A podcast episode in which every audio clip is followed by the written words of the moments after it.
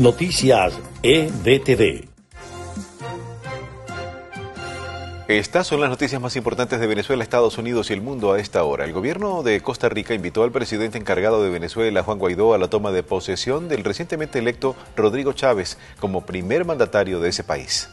Los estados Zulia y Táchira al occidente de Venezuela están en alerta por las continuas precipitaciones que afectan a varios de sus municipios. El secretario general de Naciones Unidas, Antonio Guterres, viajó el lunes a la capital rusa, Moscú, donde el martes se verá con Vladimir Putin en el marco de la invasión rusa de Ucrania. El estado de Texas pausó la ejecución prevista para este miércoles de Melissa Lucio, la madre latina acusada de matar a su hija de dos años y ordenó al Congreso estatal examinar su posible inocencia. Estas fueron las noticias más importantes de Venezuela, Estados Unidos y el mundo a esta hora.